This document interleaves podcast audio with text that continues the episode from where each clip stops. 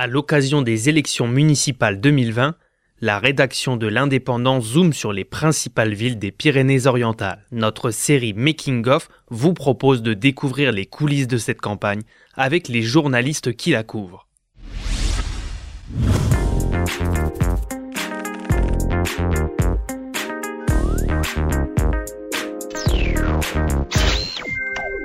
Aujourd'hui, on se rend à Collioure avec Véronique Parer pour nous présenter les forces en présence. Véro, bonjour. Bonjour. Donc, tu es la journaliste de l'Indépendant chargée du, littoral dans les Pyrénées-Orientales. Et à ce titre, c'est toi qui, te penches sur la campagne des municipales euh, ici cette année. On a décidé de commencer avec euh, Collioure, où euh, décidément d'une année sur l'autre, rien ne se ressemble. Cette année, pour les municipales, la campagne a commencé avec une surprise. C'est Jacques Magnat, le maire sortant, qui a annoncé qu'il ne se représentait pas. Oui, absolument. Alors, Jacques Magna déjà été une surprise dans un premier temps, puisque face à Michel Molly, il a remporté la mairie il y a six ans. Euh, et puis donc, coup de théâtre euh, fin de l'année dernière, où Jacques Magna annonce le fait qu'il ne se représente pas. Il en a expliqué les raisons multiples et variées euh, lors de ses vœux à la population. Lui ne se représentant pas, il y avait quand même un candidat déjà sur les rangs qui pensait bien être son opposant, c'est euh, Guillaume ancien DGS euh, à la mairie de Collioure, ancien directeur du CIDETOM, en retraite donc depuis le 1er janvier, euh, qui lui déjà était en campagne dans la Cité des Peintres. Et cette cérémonie des vœux de Jacques Magna à laquelle tu as assisté, quelle ambiance, quelle ambiance y avait? Comment tu dirais que les gens ont réagi à cette, cette annonce de non-représentation en fait? Alors, effectivement, l'annonce de cette non-représentation avait quand même un petit peu filtré dans les rues de Collioure. C'est un village, ne l'oublions pas, moins de 2500 habitants. Euh, voilà, il y a eu de la surprise, euh, beaucoup de surprises, euh, et puis pour certains du soulagement, puisque effectivement les, actions de Jacques Magna, comme dans chaque ville, n'ont pas fait toujours l'unanimité. D'accord. Et tu me disais tout à l'heure que Guy Yobé, lui, n'avait pas attendu que Jacques Magna dise s'il repart ou pas. Il s'était déjà lancé en campagne bien avant.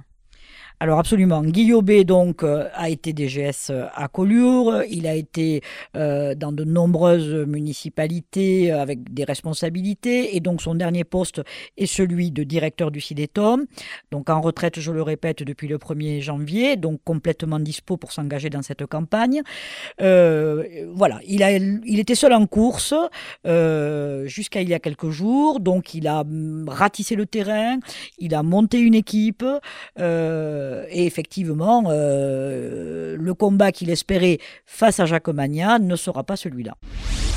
Effectivement, euh, une autre tête est sortie, c'est Jean Henrich qui a levé la main et qui a dit oui, moi aussi je pars. Est-ce que tu peux nous, le présenter, nous dire un petit peu qui est ce, ce Jean Henrich? Alors, Jean Heinrich euh, est euh, l'actuel premier adjoint euh, de la mairie de Collioure. donc, il a été en charge en particulier de la sécurité. Il a mis en place la police municipale, notamment. Il s'est occupé aussi de l'urbanisme et, d'autres, sujets. C'est un ancien général. Alors, on ne peut pas dire ancien général puisqu'on reste général à vie, mais voilà, c'est un général en retraite. donc, pour l'anecdote, le beau-père était euh, l'ancien maire de Collioure, euh, Jean Pasco, euh, qui est un personnage qui a marqué la cité des peintres, qui était voilà aux côtés de Gaston Pams, aux côtés de, de, Grégory, etc. Donc c'est vraiment quelqu'un qui a marqué, mais ce n'est pas une revendication. En tout cas, il ne le met pas en avant.